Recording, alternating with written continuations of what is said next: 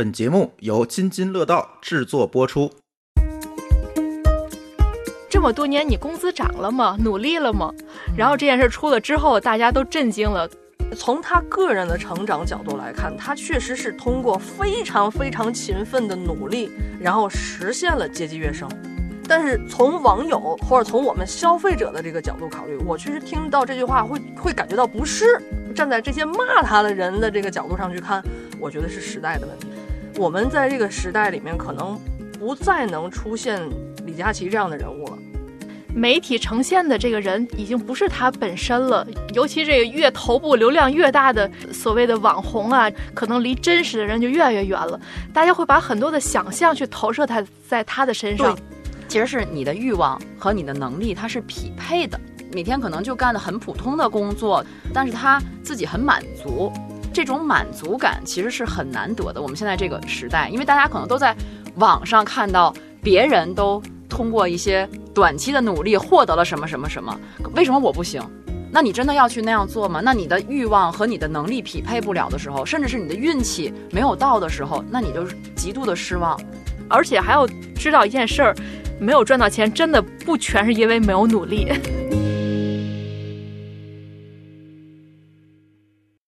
Hello，大家好，欢迎收听新一期的记者下班儿。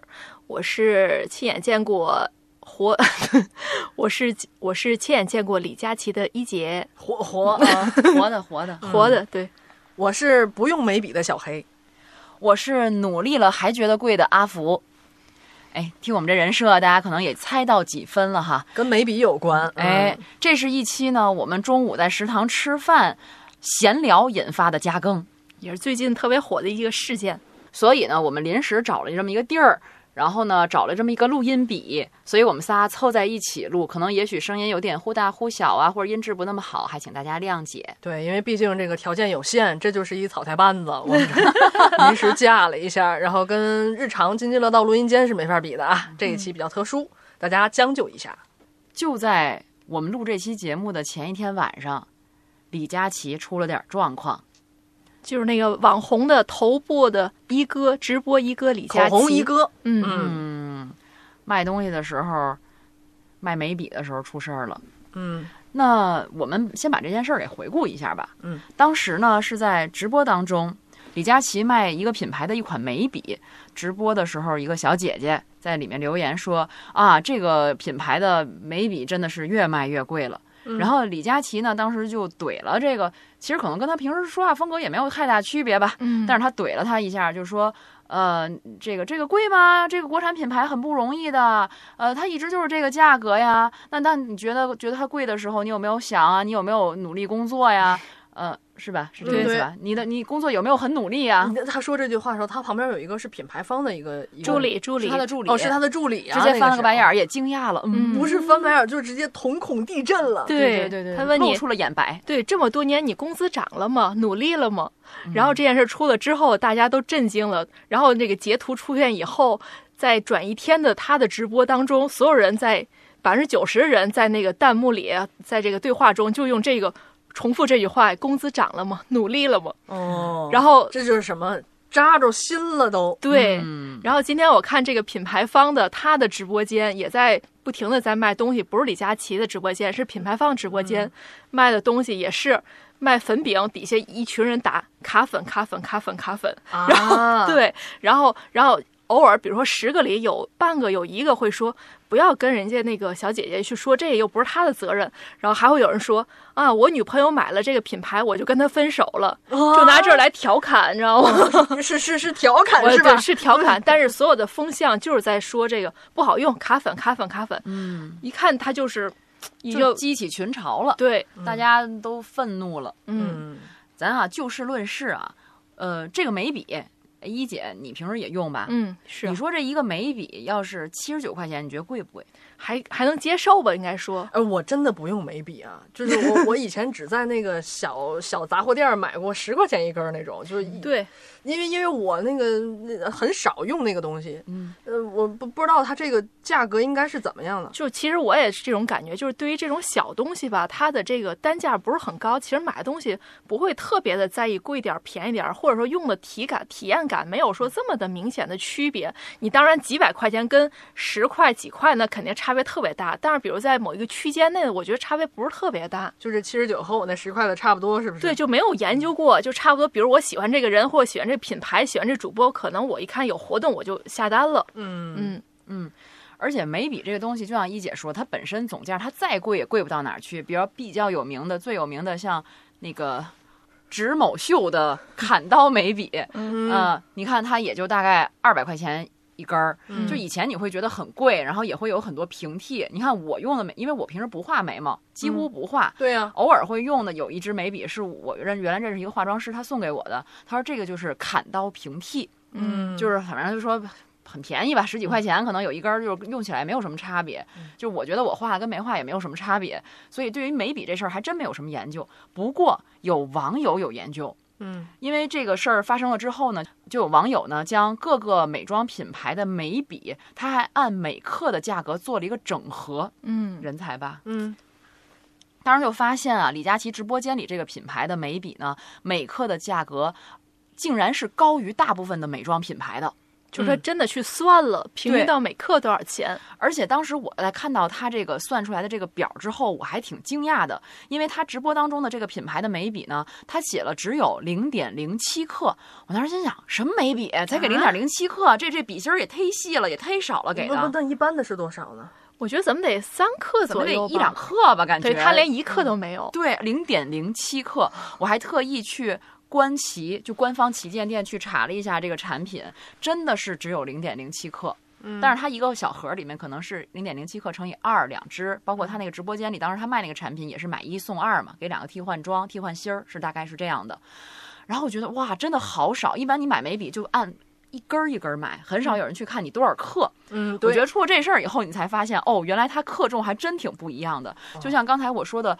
植某秀的那个砍刀眉笔，我原来还觉得啊，好贵呀、是不是坑人啊、坑爹啊但？那个克数重是吧？克数重，算下来以后其实还挺便宜的呢。嗯还有几呃几十款产品吧，他做了一个一个表，我觉得哇，我当时还觉得商家真的都，嗯，是商家，所以你你，我觉得消费者在里面确实挺容易迷失的。而且我觉得这也是网红品牌的一个一个套路。嗯，而且算下来，他这个品牌就是李佳琦他直播间里出事儿这个品牌的眉笔，一克就要合到九百八十五块钱。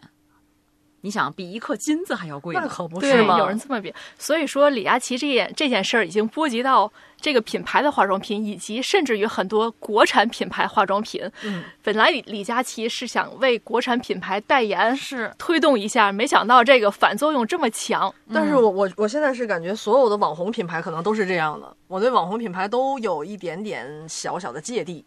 其实一开始网红品牌，尤其国产品牌，大家还挺有好感的，因为它毕竟这个有这个中国文化在，而且它比较会打这个年轻人的这个市场，因为这国潮风嘛，现在它很流价格行。确实不如那些大牌那么的贵，看起来对，对看起来没那么贵。嗯，但是买的不如卖的精。嗯就就是这么一个眉笔的这么一个事儿吧，因为直播间里这么一个两个人的对话，把这嗯件事儿就无限的放大了。就是你嗯你在你发现铺天盖地的媒体，然后包括各个群里全在讨论这件事情，然后所有人都在说李佳琦说的这个眉笔的事儿，嗯所以这个事情就一下子就。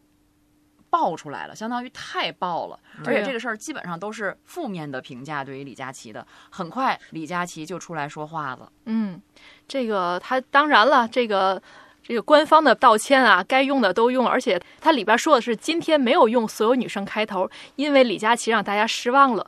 他确实是也知道他最最早出名就是这个所有女生的这个叫呼号，让大家特别有共情。但是这次没想到，因为这个流量太高，大家都认识，所以这个发酵的这个负面舆情也特别严重。嗯，然后在道歉的过程中，当然了，我觉得现在大家也都聪明了。我看底下的评论，大多数也是这个他的道歉就是，嗯、差不多行了吧，你们继续买吧。就是他的从道歉解读的是差不多行了吧，感觉大家已经不买账了。就是对你，我在微博上也大概看了看，好像这一次一边倒的都是在不太不太支持李佳琦，好像没有太多人在在为他说话。嗯这一次，嗯，就是这件事儿，我觉得确实比想象的这个影响要大得多得多。嗯嗯，然后咱们也说回到李佳琦啊，因为之前人设我也说过，我曾经在。我曾经见过李佳琦，就是在二零二零年的时候，在这个上海采访进博会的时候，他呢是作为这个青春进博推介大使，嗯、被邀请到进博会做这个云直播。然后在这个过程中呢，他还去这个，因为新闻中心那儿也有一些展台，有一些这个进博会一些非遗展品的这个呃展示，他还去那儿逛了一圈儿。这个过程中，真的这个，你想新闻中心啊，都是全世界各地的媒体，呼都往那儿拥，所有人都围着他。我觉得其实记者其实见的人也挺多了，我觉得哪怕一个明星可能都没那么火，但是他来了之后，包括凑热闹的，包括拍视频，包括真的在采访人，全都拥过去了。但是这个我觉得也能理解，因为他在那年的时候，李佳琦是真的是成为了一名新上海人，他是以成功的落户上海，哦，是那一年对他买房子那年，没错，就是嗯他最火的那年，而且相当于获得了这个官方的认可，他也成为这种特殊的人才落户。嗯我觉得当时给大家的感觉还是一个挺积极向上。特别激励人，对特别激励人是一个原来是一个贵哥，贵哥，对，嗯对而且他没有大学文凭，他只有高中文凭，他大学没上完就就就就走了。然后他在这种情况下，豪宅上亿的豪宅买了，然后大家都认识也有名气了，而且曾经一度是参选这个上海浦东的人大代表，所以他当时真的是这个，我觉得是年轻人甚至于整个社会的积极向上的一种象征。就很励志啊。对你知道那时候我采访学校的时候，他甚至还出现在了某些中学的思政课上，哦作为案例来讲。是对，当时正是因为他还有另外一位女主播，就真的是全民爆火，知名度很高，有很多小孩儿都会模仿他们去，嗯像我闺女就会在家里对着镜子带货，你知道吗？给她买个什么东西，她自己对着镜子啊啊，宝子们来看一下什么什么，其实他就是模仿这些。大的网红他们去带货的那个状态，所以一下子我觉得把整个这个产业都给带起来了。对，因为确实这个疫情三年嘛，这个嗯线下实体店受冲击非常大，所以这个线上直播就有一个爆发期。那在这个过程中，李佳琦也好，薇娅也好，包括这个罗永浩，确实也抓住这个风口，一下就成为了这么有名气，而且这么聚集财富的一个人。甚至你想，这个新上海人，他本身就代表了很多什么国际化呀、宽容啊、这个励志啊，这么一个代名词，就都放在他身上了。但是其实当时我就，可能我这个人他，我当时就有一种心态是什么呢？我我总觉得，我总觉得是物极必反，我总觉得物极必反，我总我当时就觉得他有可能某一天会出现问题。嗯那呃我没有任何依据啊，只是一种心理的感受，因为我是从这个咱咱做媒体的这个角度来讲，尤其是流量这个时代，那流量到达一定的顶峰以后，一定会反噬，嗯这是一个发展规律，这是现在的一个传播规律。其实中间啊，因为一些情况，他沉寂了一段时间，然后这段时间其实他又出来了，甚至在他沉寂那段时间，很多网友都会呼吁他赶紧出来，嗯说我我不习惯了，我喜欢要到李佳琦的直播间里面，我要到他的直播间里面去解压。那时候大家都觉得好像去看他直播，也许不买东西，或者是买一点东西，买口红，口红经济。大家都知道，疫情期间，嗯对吧？就是你买这些东西，它可能总价不高，但是让自己很开心。这个为什么会解压呢？我我理解不了这个，我 get 不到这个点。啊，首先就是他他直播的时候，他的状态就像在哄你，你不觉得他特别吵吗？就是陪伴啊，陪伴感啊，嗯哦，你就喜欢一个特别吵的人陪伴你，也不是是每个人的需求不一样。比如我姐姐，她每天都要看李佳琦直播，她就喜欢那种交流的感觉。她李佳琦啊，你适合这，你适合那个，他会给你挑东西，嗯推荐东西。嗯。对于爱购物的女生来说，其实真的还挺愿意这种方式的。想问你们，你们喜欢会看吗？就每我不喜欢他的风格，但是我确实知道，我看过而已。我也看过，而且但是他他的出圈那个时候最早期不就是他会口红试色吗？对嗯他会替这些女孩子去试色，这是什么样的一个效果，什么质地，呃，比如说是什么丝绒质感，还是哑光的，还是嗯亮光的，然后还是什么什么颜色适合什么肤质、什么肤色。我觉得就他会很真诚的去跟你交流他的感受。嗯，我觉得就像一个姐妹一样。对对，所以我觉得她当时能出圈一部分原因也是因为她接地气儿，他没有那么端着，没有。结果这一次是太真诚了。哎，咱再重复一下这句话：有时候找找自己原因，好吧？这么多年了，工资涨没涨？有没有认真工作？哎，他挺真诚的呀，这其实就说到你心坎里了，你不觉得吗？扎到你心坎里了。对呀，工资到底涨没涨啊？你先说。散了吧。现在我觉得大趋势没降就不错，还有份工作就不错。没降的有吗？请大家在评论区举个手。没降的，降的举个手吧。这降的举个，你又扎心是吧？降的举个手，咱们评论区就爆了。真是会会感觉会感觉工资没涨，就我我很坦诚的讲，何止是没没涨啊，涨，降了，对降了降降了降了降了。嗯，而且东西在上涨，很多日用品、早点，天津人最爱吃早点，果子，对 对吧？粥，嗯这种基本的生活用品都是在涨的。其实，对。怎么突然就那么低沉了？太扎心了？然后这个网上的网友就开始吵起来了，就开始，就是我觉得大家最主要的点是什么呢？在攻击李佳琦。我其实我不太理解为什么要攻击他，就大家就说你忘了你的初心了，忘了你来时的路了，你原来你曾经是一个贵哥，你现在有钱了，你开始瞧不起没钱的人了，然后你非得说大家不努力什么什么什么的。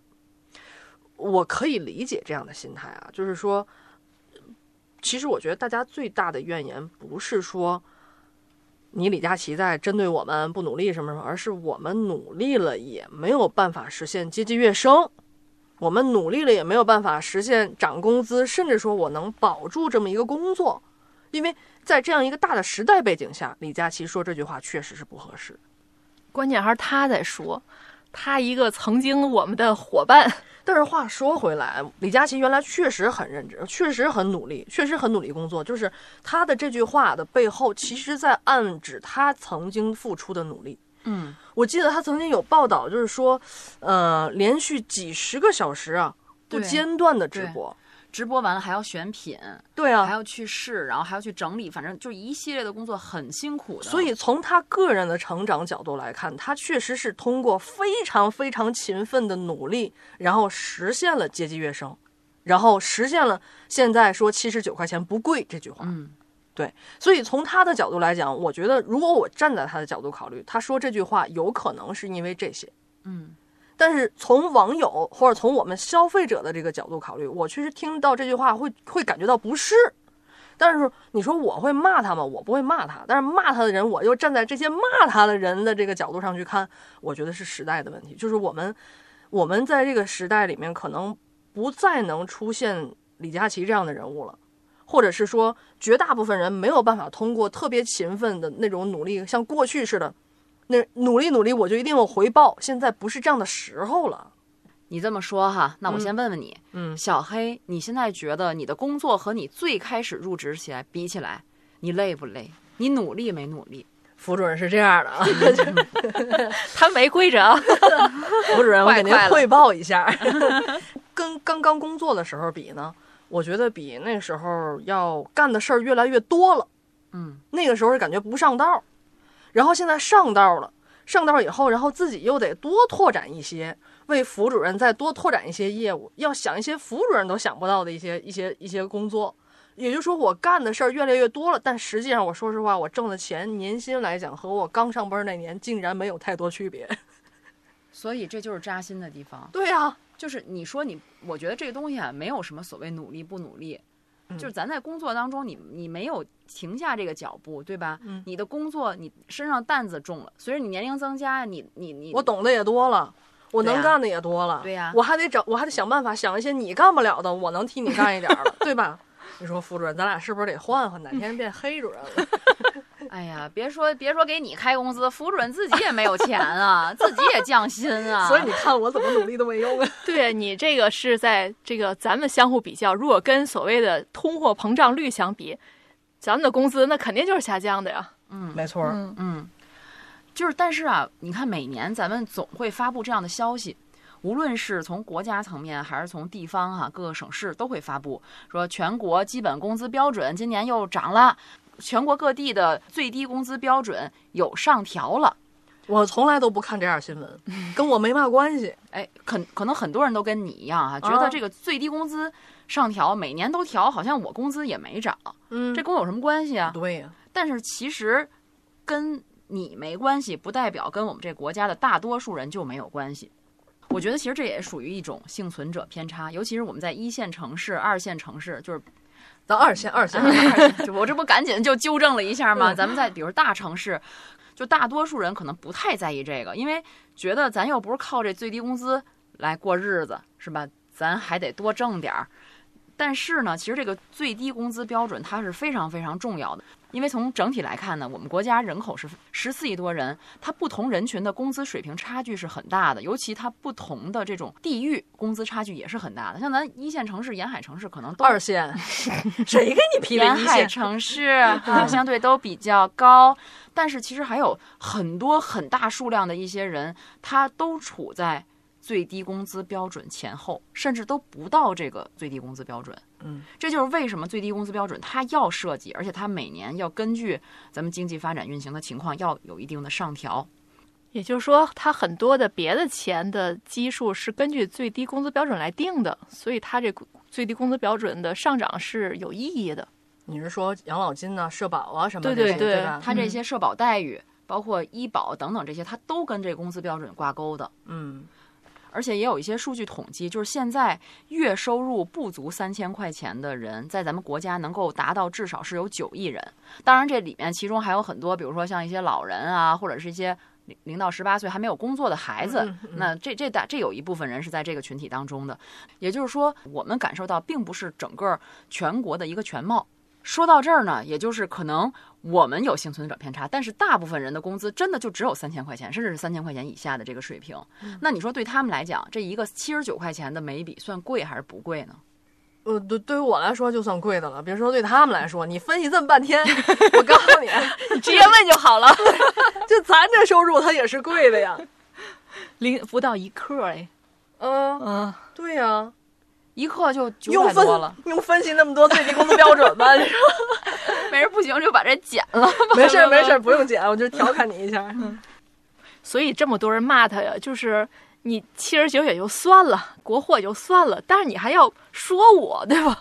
我哎们生活够不容易了，你还要是说这个心态，没错没错。对因为你卖的贵，你我不买不就完了吗？你说我干什么呀？对呀、怪我吗？就是大家就是为什么说它变了呢？你说大家真觉得这七十九块钱就买不起吗？你就算一个月你不足一千块钱，我觉得啊，咬咬牙自己喜欢七十九块钱买个眉笔也是可以的，也是愿意去支付的。但是你现在就是你自己红了哈，靠我们一笔一笔、一单一单的给你买成了这个富豪之后，然后你你现在开始骂我们了对你开始不知人间疾苦了，嗯开始说我们不努力了。我觉得这是大家愤怒的一个点。嗯嗯嗯嗯，真的是通过李佳琦这个事儿哈，不仅大家来争议李佳琦这个人，而且就觉得他说了这番话呀，好像就刚好引发了在这个互联网快节奏这种时代之下，我们每个人心中的不安和焦虑了。哎呀，这个所以就是，呃，刚才我也说到了，我我曾经看他那么火的时候，我现在每一个人都是这样，我觉得每一个人火火火，他总有一天他他容易出问题，而且他有点儿被。呃，越来越越来越被架在这个刀尖上走的这种感觉，也是因为这个时代。我觉得就是因为这个时代。你看前两天我采访那个谁，就是前央视主持人敬一丹，大家都认识敬一丹对吧？嗯敬一丹当当当时呢，他到那个天津大学来做讲座，当时是个什么事儿呢？是天津大学那个新媒体学院，叫天津大学新媒体与传播学院的开学典礼。这个新媒体学院，呃，金一丹一上来就说：“我想问你们一个问题，为什么你们一个新媒体学院请我这么一个传统又老旧的人来讲来讲课？”是啊，对。然后当时阿福说了一句什么？温故而知新，你看 多会聊天儿啊！但是当时呢，金一丹就是拿这个开场嘛，然后他也是，呃，开了个小玩笑，然后他就难免会提到这个新媒体时代的一些问题。今年金一丹已经六十八岁了，然后当年他退休的时候，说退休头两年就有人问他说，嗯、你您做好了应对新媒体的这个准备了吗？当时金一丹说了这么一句话，说我马上就要退休了。这个问题呢，就交给白岩松他们去解决吧。但是他说，当他退休以后不久，就发现他回避不了这个问题，甚至包括他现在六十八岁了，他自己也在做一些新媒体的产品，他也在组建团队。然后呢，呃，他在这个当时这个演讲的时候，就表达这么一个观点，就是说我们现在与世界沟通的方式变了。嗯，他说原来这个世界只有一个镜头，就是在我们电视台，可是现在呢，到处都是镜头。那你们在新媒体学院的学生，你将来你你是要你要成为媒体人的话，你肯定会面对各种各样的镜头。你有没有这样通过镜头与世界沟通的媒介素养？他还有一个就是说，如果你们不当记者，不不做媒体人，你们成为了官员，成为了被监督的对象，成为了各种各样这你成为无论成为什么样的人，你都无法躲避这个镜头。就是说，现在这个时代变了，我们该怎么与这个该怎么通过媒体、通过镜头与世界沟通？这个我们每一个人都要做好这样的一个准备。而我当时觉得还挺受用的。然后呢，回到李佳琦这个事儿上来讲，我觉得李佳琦他是这个时代里面，他是一个懂得用镜头和和大家沟通的人，但是也出现了这样像今天这样的问题，而且今天这样也不是他头一次了，嗯对吧？我觉得，嗯，给我的感觉是，这是一种素养，这是一种媒介素养，就每个人可能都要掌握这种媒介素养，网红也好啊，包括被监督的对象也好，包括政府部门也好，包括记者也好，呃，而且我觉得这个东西它是一种让人敬畏的东西，就是它又能成就你，又能反噬你。这真挺可悲的。我记得咱们以前在节目里好像说到过，嗯就是比如说你你在在抖音平台上或者在哪个平台上，你就会看到一个视频底下总会有人去骂你。原来我们一直批判的是这种躲在比如说屏幕后、手机后面，然后去在这大放厥词的这些人。但是现在其实我们要看到，在屏幕前面。在屏幕上面，你去说话的这个人，是不是你也变成了越来越谨小慎微？嗯，其实也有人会说啊，李佳琦说的这个他没有错呀，他可能说的就是大实话呀，但是可能就是让你觉得扎心了，大家就开始群起而攻之。就是，但是这个问题，他刚才我们说到的深层分析，是因为大家内心有这种焦虑和不安。另外呢，其实你说到的这种交流的方式，其实是我觉得挺可怕的一件事情。就是，嗯，疫情这几年大家可能都有经历哈，包括学生都在网上上网课。其实上网课，我觉得是非常非常不太好的一种方式。嗯就虽然现在很多线上课依然保留了下来，线上的一些培训班儿，但是人和人的这种面对面的交流是无法替代的，始终是无法替代的。就像我们以前可能我们去联系一个采访或什么，我们打电话，可能打电话你跟他说的再多，不如你们见面的时候，可能用很短的时间去沟通，效率更高。当然，就是我们现在这个时代，你是没办法每一件事情或者是所有的事情都回归到原始的可能要见面才能沟通的状态。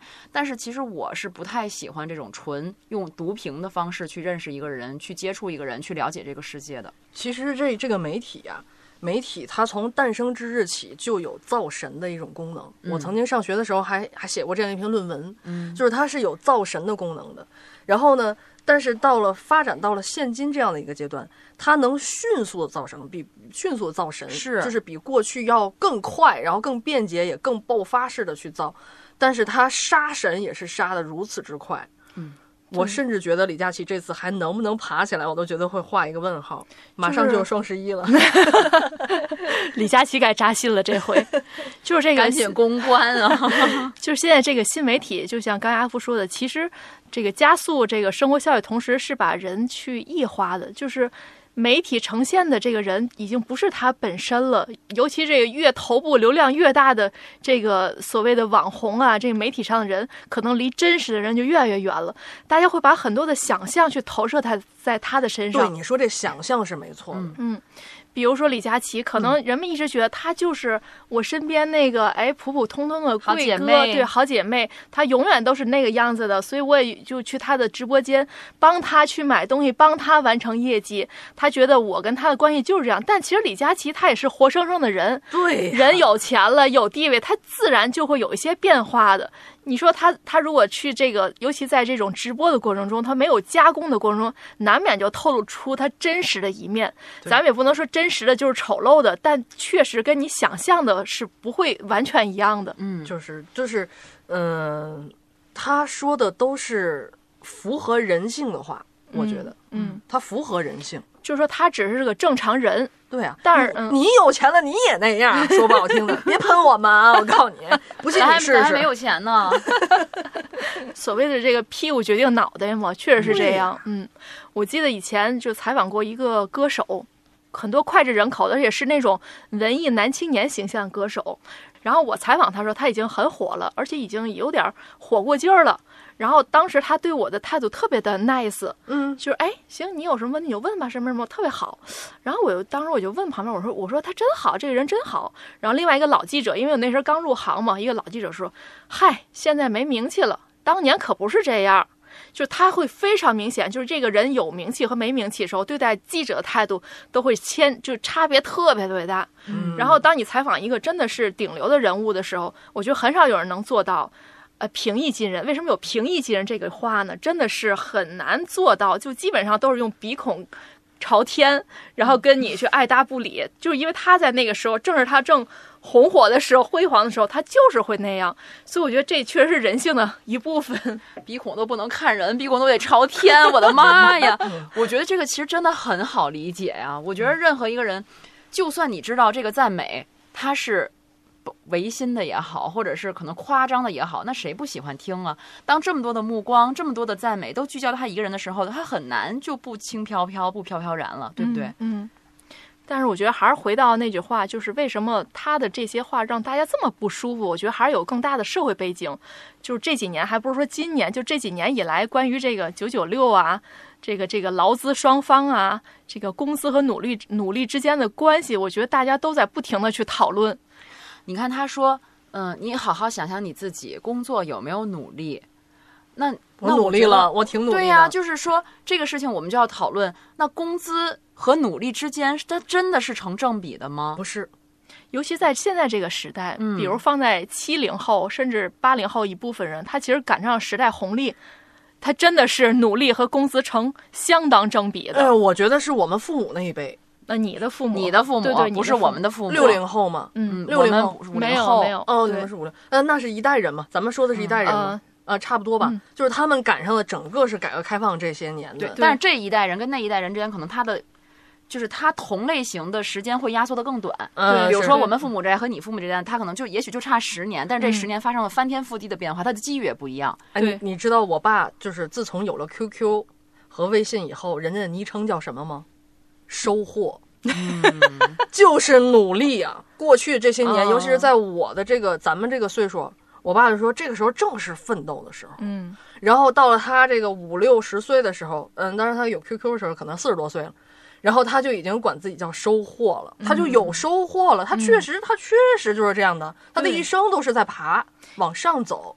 对呀、像你父亲，或者是有很多一代人在中国经济高速发展的这个阶段，他去。比如说上学也好，去学习，他赶上好的时候，他有这个机会可以获得公平、相对公平的学习的机会。对，他可以去靠自己的努力去考上某一些上大学也好，或者是再进行深造也好。对，他又赶上了经济高速发展，比如他进进了一个非常好的行业，这个行业在这几十年当中也是快速的发展。对就像互联网，之前不也有人说吗？嗯，就是你你这个是吧，站在风口上，猪都能飞。确实，互联网行业前几年开始裁员嘛，前两年、这两年开始裁员，有人就后来回想，我记得在网上看到过，有人很坦诚的分享自己的心路历程，他就说，我后来回想，其实你看我每一次跳槽。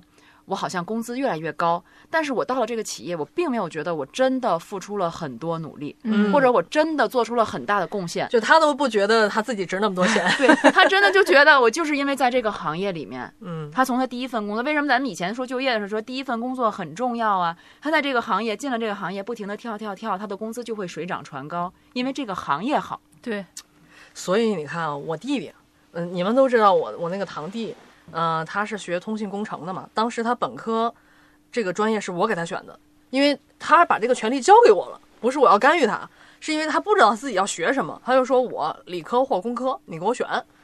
我说医学不学是吧？不学。我说那好，我就给他选选，按照他这个分儿，最后给他选那个通信工程专业。通信工程专业呢，然后他后来在我的鼓励之下又考研。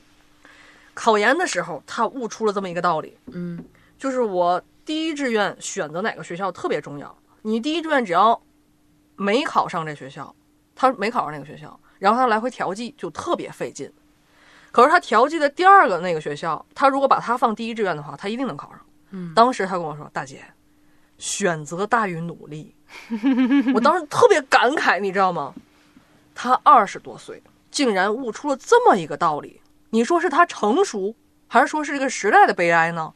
我们二十多岁的时候，我可不是这么想的。我二十多岁的时候，还是想着我要依靠自己的努力。没错，你知道，我觉得这个刚才阿福说，比如说我们的父母或者这小黑的父母，我觉得最这个社会的思潮基本上是到九零后这一代，这个努力和选择就已经有分水岭了。因为这个很多九零后已经是富二代、官二代，嗯和普通人家的孩子已经明显的不一样了。然后我之前也是认识认识一个北京的朋友，他就跟我说，他说我身边凡是家里有钱的、有背景的，全都结婚早，因为他们有北京户口、有房、有车，很早就能结婚。但是像我们这种没有什么的背景的人，就一直无法那个成家什么的。当然可能有点偏颇这么说，但是其实这个真的就已经关系到 阶层这个不停的这个叫繁衍的一个问题了。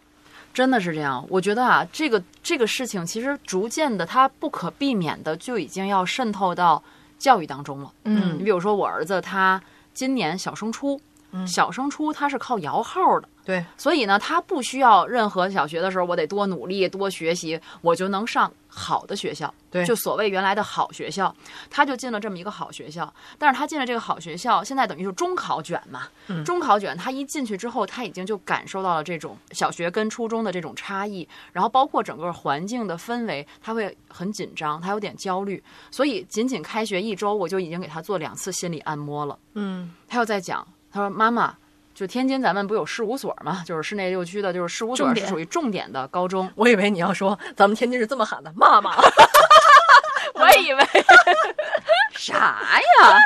又把跳水大爷那期的节奏带到这里来了 没。有，我真这么感觉。我们这期是很深刻的有五所重点中学，嗯啊。然后呢，他就会说：“妈妈，我害怕我考不上，因为他现在在在的就是那个事务所之一的初中部。嗯嗯，就是他就是凭凭凭运气进去的吧。嗯然后他又说我怕我考不上事务所，我说考上事务所不重要。他说因为你就在事务所，我也想去事务所。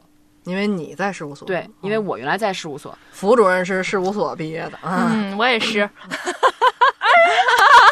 好了，摁住，不是你这么想，咱仨工资差不多。最后还是在一块儿。我就是一最普通的这个普通的区里的一个二流高中里边儿你那出好多名人吗？也是。谁呀？你呀。然后呢，他又开始焦虑，他说：“我觉得同学们都学的挺认真的，都挺好的，然后怕我学不好怎么办呀？”然后我就跟他讲，我说：“其实我觉得我说这话挺残酷的。”我当时跟他说：“我说你知道吗？有很多时候你努力了也不会有好结果。”这不就是把我堂弟叫过来跟他那个疏导一下就真的就是，你看咱们成长的这个过程当中，就是我觉得学习好是一个顺其自然的过程，它不是靠我努力得来的。我不知道现在鸡鸡娃之后会不会发生变化，因为我不鸡娃，我就跟他讲，我说以前我们上学的时候，真的有很多同学很努力，他们很刻苦、很认真，他们做很多题，他们上很多课外班，但是他还是考得不好，就这就是残酷的现实。嗯，我在跟他讲，这人活一辈子，考试成绩，包括考上事务所、考上清华北大，它都不是终点。你的终点是你能不能获得幸福的能力，怎么样能够获得幸福，其实是你的欲望。买一支七十九块钱的眉笔。那，我打断你了，你接着说。其实是你的欲望和你的能力它是匹配的。嗯就有的人可能没有这么多钱，他也过得很开心啊。对对，呃，对吧？他每每天可能就干的很普通的工作，就我们看起来好像很普通的工作，但是他自己很满足。就是我觉得这种满足感其实是很难得的。我们现在这个这个时代，因为大家可能都在网上看到别人都好像通过一些短期的努力获得了什么什么什么，为什么我不行？但是我就的我就是真的不行。嗯，那你真的要去那样做吗？那你的欲望和你的能力匹配不了的时候，甚至是你的运气没有到的时候，那你就是极度的失望。为什么现在很多人或者很多小孩出现也出现心理问题？嗯，就是甭管是家长也好，还是自己的期待也好，和你的能力是不匹配的。然后我儿子就总结出来了，我说那个你应该降低标准，你应该给你自己设定一个比较合理的目标。他说哦。那好，那我降低标准，那我就考上高中就行了。我当时心里想，哎呀，这标准也太低了。然后我说，嗯，是这个标准不错，这样是不是心里舒坦一些了？然后他说，妈妈，那我考不上高中怎么办？嗨，又开始了。所以啊，我就说，通过这个你教育孩子，你就会发现，你必须要跟他讲清楚了，努力不是一个，当然很也需要努力啊，但是努力并不说努力就一定有结果，所以你要看重的其实是过程，包括我们工作，我们去努力也是一样的，我们至少试过了。当然，阿福这样的父母在这个时代有一部分，应该不能说全部，对吧？当然也有鸡娃的，就活明白了呗。但是就像他这样的父母，可是像我觉得也能看出来一些变化了。我咱们小时候接受到的教育的理念，大部分基本父母不会激你，但父母给你讲的道理不是这样的道理。对，父母给你讲的道理就是你要努力，你要勤奋，笨鸟先飞，对吧？而且那个时候，你知道这高中的录取率是非常高的，嗯但是到现在好像只有一半人能上高对，中。从全市来呃，看，一半这这这个是一个小谣传啊，我稍微辟一下谣，啊，不是一半儿，但是确实不多，嗯肯定是一半儿要要多一点儿所以你你当时，和百分之五十六的区别嘛。所以你当时，比如咱们小时候觉得努力一下就能上高中，能上大学，就是说你本身的盘子就大，你稍微努力一下真的就能。嗯但是现在可不好说，这个百分之多少一下降之后，非常明显，可能不努力他就是不行，或者努力了可能也不行。那怎么去看待这个努力就不一样了。所以真的，我现在很认可我弟弟这个呃教育我的这个观点，就是选择大于努力。当然，当时我我我后来就像阿福说的，你要你要接受自己，你要接受自己能力，你你有多大能力，然后你就有多少欲望这件事情，对吧？那我就慢慢接受了自己了，我就这点本事，你让我重新来一遍，我也就挣这这么点工资，我又只能干这活儿。然后我这辈子选的最对的一件事就是帮我弟选的这专业。哎，你知道后来就见着他导师的时候，他导师说：“你一个文科生，你是怎么知道给他选这个专业的？”然后我说：“我因为这些年当记者的阅历啊，什么什么的。”他说：“你这个专业，你这个专业选的对。哎，小黑，我忽然发现，嗯，其实你的这个自媒体之路已经铺就了呀，你就是第二个张雪峰啊！我又谁谁说学学学新闻的就得一棒子敲晕，这叫学新闻的。我刚说完要接受自己，你们这又给我，我们给你出路啊你！们又给我 P 又 PUA 我，是不是福主任？主要是我咱仨里面就你是学新闻的，嗯啊，就你该一棒子打死，然后你还给人做出这么明智的选择，哦，就是那我明年就可以给别人报志愿去了，是吧？哎，可站在风口上，我们下期记者下班，我们可以在高考期间做一期咨询的直播节目嘛？那一期一万，先成了再说。当然，我觉得啊，教育孩子这个事儿吧，他也是具体问题具体分析。可能因为他现在太过紧张，所以我就给他减减压。所以话术就是这样一套话术。所以你也想让他事务所？那当然了，你看谁不想啊？对不对？谁不想啊？我觉得这很正常的一个心理。当然，如果他要是另外一个状态，比如特别懈怠或什么的，可能我又是另外一套话术了。嗯，所以我觉得就是，哎，咱们众多的听友啊，我不是一个那么的佛到底的家长啊，也，嗯，你在这个时代当中被席卷着，你没有办法独善其身，我觉得真的很难。对我现在已经很佛了，但是我真的很难，我经常会把这种卷的压力自我消化，而不是传递给孩子。对，阿福自我消化一般都是这样。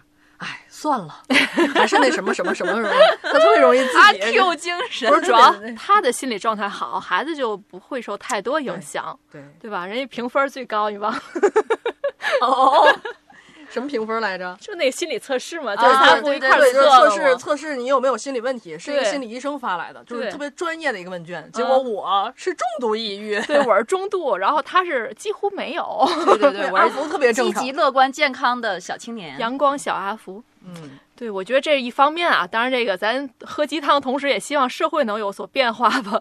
就是确你实，这个，你这要求太高了，你这。对，这刚才也说了，这个现在这个劳资纠纷啊，九九六这争议特别大，尤其这件事情发酵，我觉得也是因为触触碰了太多这个大厂的普通青年的这个心理，就是想熬出头的这件事儿，基本上在这个。九零后、零零后的普通家庭的孩子中是越来越难的。就像刚才说的，张雪峰不也说嘛，你如果是这样家庭，那你就选什么什么专业，就已经把人生的方向和家庭已经百分之百的挂钩了，就真的有点悲哀。但我觉得他说的都很真诚，我真的觉得，就因为咱们在社会上工作这么多年，摸爬滚打这么多年，你会发现真的是这样。是，就但是即便你靠学习成绩到了一定的水平，但是你的社会关系其实也决定了你的发展方向。对，但是这这件事儿说起来就真的是有点太固化了。那阶层永远就这样，你这什么那个呃龙生龙，凤生凤，老鼠孩子会打洞，其实这样对整个社会是有伤害的。就是你没有变化、没有流动的话，是缺少这个创新能力、缺少激情的。也没有固化呀。我们现在像咱们三个，就是拼命的努力，让自己不要出溜到，不要再往下出溜。对，这也没有固化呀，要固化了我也就躺了。其实，但是咱们也就这个水平。对呀、对你像跟那个我没法往上，对我要保住自己，别再往下了。嗯、我是这个意思。中产你也降低标准了。嗯，这叫中产阶级的这个，这叫什么中产阶级的这种心理，他就是一方面想往上，一方面不要往下出溜。嗯这个在资本主义国家一直是如此的，但是我觉得也不能这么去类比啊，因为咱们国家我们上学的时候，那时候老师就说咱们国家没有阶级问题，是阶层问题。对呀、对，嗯所以今天我也查了一些东西，就是说这个阶层和阶级的这个差别就在于，这个阶层的矛盾可能只限于比如劳资之间的利益的冲突、利益分配去去去完善，但是阶级的问题就已经社上升到社会意识层面和这个人性层面了。所以我觉得这件事儿如果还能在阶层方面，比如说查查这价格，跟李佳琦讨论讨论这东西值不值，都还好。对，如果把这上升到你怎么这样了，你这个人怎么到了这样的一个阶段，就对我们有这么的鄙视，社会怎么这么不公平？那我觉得就问题太扩大化了。对对，嗯就是咱讲理。哎，也就是说，这阶层它还没有特别固化，还可以通过，比如说劳动分配的嗯这种制度的改革，对或者是。其实从从上层来讲，它是劳动分配制度改革；从下层，你也可以想方设法去赚点钱，比如说小黑开个直播，给人指导专业，你可能一下子就阶层提升了。我我那是骗子公司，你只要真诚的去从他的角度去考虑。我张雪峰老师，真诚的骗你。我觉得张雪峰他不可复制是什么呢？他不可复制是可能他对社会的认知，他一定有足够的足够的认知，对各个专业、对各个行业、各个领域。其实咱们也是嘛，借职务之便，对然后认识了那么多行业里的人，知道这个行业采访相对知，道。对对。然后另外呢，就是我觉得这些是可能普通人做教培来讲不太好复制，但是你这个我觉得有基础可以干。对，我觉得虽然说现在妈妈，我也想上事务所。烙糖饼去，你的能力和欲望匹配吗，孩子？对，所以说虽然这个社会这个矛盾啊，这个阶层固化什么这些，但是我觉得还是有一丝的裂缝，偶尔都存在的，是吧？咱们周围也大裂谷让你发现了？啊，你说说看。这个李佳琦不就是在这个裂缝中，哎，突然出现这么一个人物吗？对吧？嗯没事儿多出去溜溜，感受一下从风从哪儿来，找到风口。毕竟咱们作为普通人改变不了大环境，只能从自身下手。马上咱就喝西北风了，风从哪儿来？而且这事儿吧，我觉得，呃，有的人也挺实实惨的，就是他这个李佳琦事儿出来之后，小镇做题家这个过已经过去的这个嗯旧闻又被翻出来了，这这怎么被翻出又来的呢？被说了？其实他其实就说的都是同一个问题。小镇做题家当时不就是抨击易烊千易烊千玺吗？他已经是这么有名、这么有钱、这么有地位的一个明星，还要去考这个这个这个戏剧学院的编制的编制，就是大家就说你都已经这样，你还要跟我们小镇的这个小镇做题家们去争这样的名额，你还让我们普通人活吗？所以这个其实跟李佳琦这件事儿有一点异曲同工的这个意思，就是都是从这个 资本角度或者这个社会地位阶层角度去对另一个阶层的碾压，一个是实质上碾压，一个是从语言上的碾压。嗯，大家还是觉得机会太少了嘛？嗯，哎，我觉得就是虽然吧，这个机会越来越少，他还是有机会的。嗯，你说我现在还没到四十，但是我确实感觉到了那种不惑的感觉了。嗯就我回想我的前半生，我是怎么样经历的，怎么样做的选择，包括刚才我们说选择可能比努力重要，但是实际上每一个过程当中也都很努力。就是你正是因为有努力，你才有选择的机会。这也是很多家长 PUA 自己孩子常说的一句话嘛，就是你正是因为努力，你还有机会去选择，要不你都没得选。嗯，但是我觉得哈，这个过程当中还是要放轻松一点。嗯我我从我自己的个人的体会来讲，我觉得好多东西就是无为而治，顺其自然，随遇而安。就是这三个词，不是我一开始就想这么过日子，而是我把它过成了这种感觉。呃，我觉得可能这也是很多天津人，就是这种为什么跳水大爷火了，他这个松弛感，可能正是因为我们有这样的心态，嗯，要我给你配乐吗？要我自己体会的。鸡汤，不是配那个当当来滴当，生存一分钟，快乐六十秒，这回不用翻稿了。背下来了。嗯，我觉得大爷说的挺对的。你看大爷不也是没有想到这个有一天突然火了吗？都跳了好几十年了。对啊，就是人家什么有有心栽树，树有心心插柳，柳成荫栽什么树？就我们听友群也有说，就是哎，可以来天津哈、天津不卷，看这个跳水大爷这么的松弛，这么的开心，每天看他们就挺开心的。其实我觉得这确实是天津人的一个特色哈。为什么都说天津是一个适合你？如果你热爱生活的话，那你适合在天津待着。嗯，这为什么会有这么一句话出来？哎，一姐刚才说那，我忽然悟到了，就是我们不卷，就是并不是不努力，而是不卷。嗯你能、啊。你体会一下啊？有点绕，啊。嗯，并不是不努力，而是不卷。现在很多人说我要努力努力努力，其实是卷，它并不是对，这个度没有把握好，没有嗯。真的努力。就努力和卷的区别是在于，卷是重复性的、没有进展的、无谓的一些所谓的竞争和努力，但而努力本身它是有创造性、有发展的、有进程的一个过程。但是咱们日常的生活就是没有没有进展的，没有那什么的努力啊日。复一日的，对，日复一日。现在我觉得大多数人感觉就是日复一日，甚至于一天还不如一天，心态就会有变化。哎，我把你的节奏给你拽下来。我就想起来一姐前两天跟我们分享了一个媒体人，他选择另一种方式结束了自己的生命。他在里面哦其实也提到了，就是我不想要再接受这种日复一日的生活。嗯，但是实际上，日复一日当中也有快乐啊，确确实会有，对吧？你看大爷日复一日的跳水，那是因为他天天快乐。我我是也是这么觉得，就是好多人总说这个媒媒体人，尤其现在媒体人，呃，他的地位也好啊，包括他所做的工作、所做的努力，好像没有太多的价值。嗯、包括自己也会有一些很多的怀疑，包括会自我怀疑，你为什么还要努力？我觉得有的时候是我这一年当中，如果遇到一到两个好故事，我都会觉得我的努力没有白费。嗯，说实话是这样的，是这样的。嗯一姐是不是也有这种感觉？就是我们可能确实是每一年和每一年日复一日，教师节又该报道了，开学又该报道了，然后你那个什么什么年货过节了，又过节了月，饼了，马上我们真的是日复一日，每年都在报道这些，然后每年都在关注，希希望能找到新的新闻点，其实很无聊。可是我们恰恰在这个职业当中，会遇到一些偶然遇到一些有趣的灵魂。就好像那个在听故事或采访的时候，已经那个心门打开，那种心流在流动的感觉，嗯真的还挺爽的。对，偶尔 遇到这样一个有趣的故事也好，人物也好，呃，包括往大了说是一个真诚的人性的时候，你是真的很想把这篇稿子写好。对，没错。所以你说我们真的是很在乎钱吗？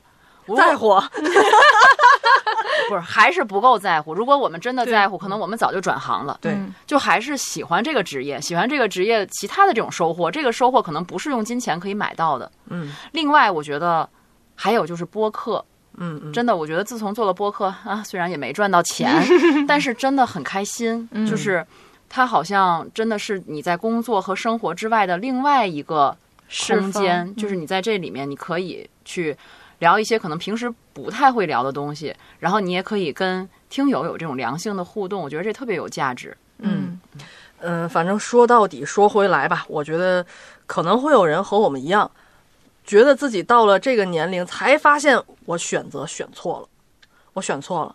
但是呢，也会可能也会有人和我们一样，会发现，可我们还会偶遇到一些努力的意义。偶遇。对，我觉得要是看李佳琦那句话不开心呢，那就不要看。而而且还要知道一件事儿，没有赚到钱，真的不全是因为没有努力。嗯，听我们节目吧。而且七十九块七十九块钱的眉笔又怎样呢？嗯十块钱它也能画黑喽。不花钱也没事儿，是吧？对呀，你看我不挺好的吗？但是你有眉毛，对，而且我我还要谴责一种人啊，这个顺便说一下，就是在他有了财富，或者说因为这个时代享受到红利之后，也不要因为这个就膨胀了，就觉得是因为自己过于优秀、过于牛叉，所以才这么的，对吧？有价值，这么的这个高收入，其实有很多是社会大背景造就的。嗯，李佳琦听到这句话了吗？听了啊！我告诉你，写八写八百字的小感想，在我们评论区啊。你看看，你看我飘了。哎，行，那咱今天就这样。好，拜拜。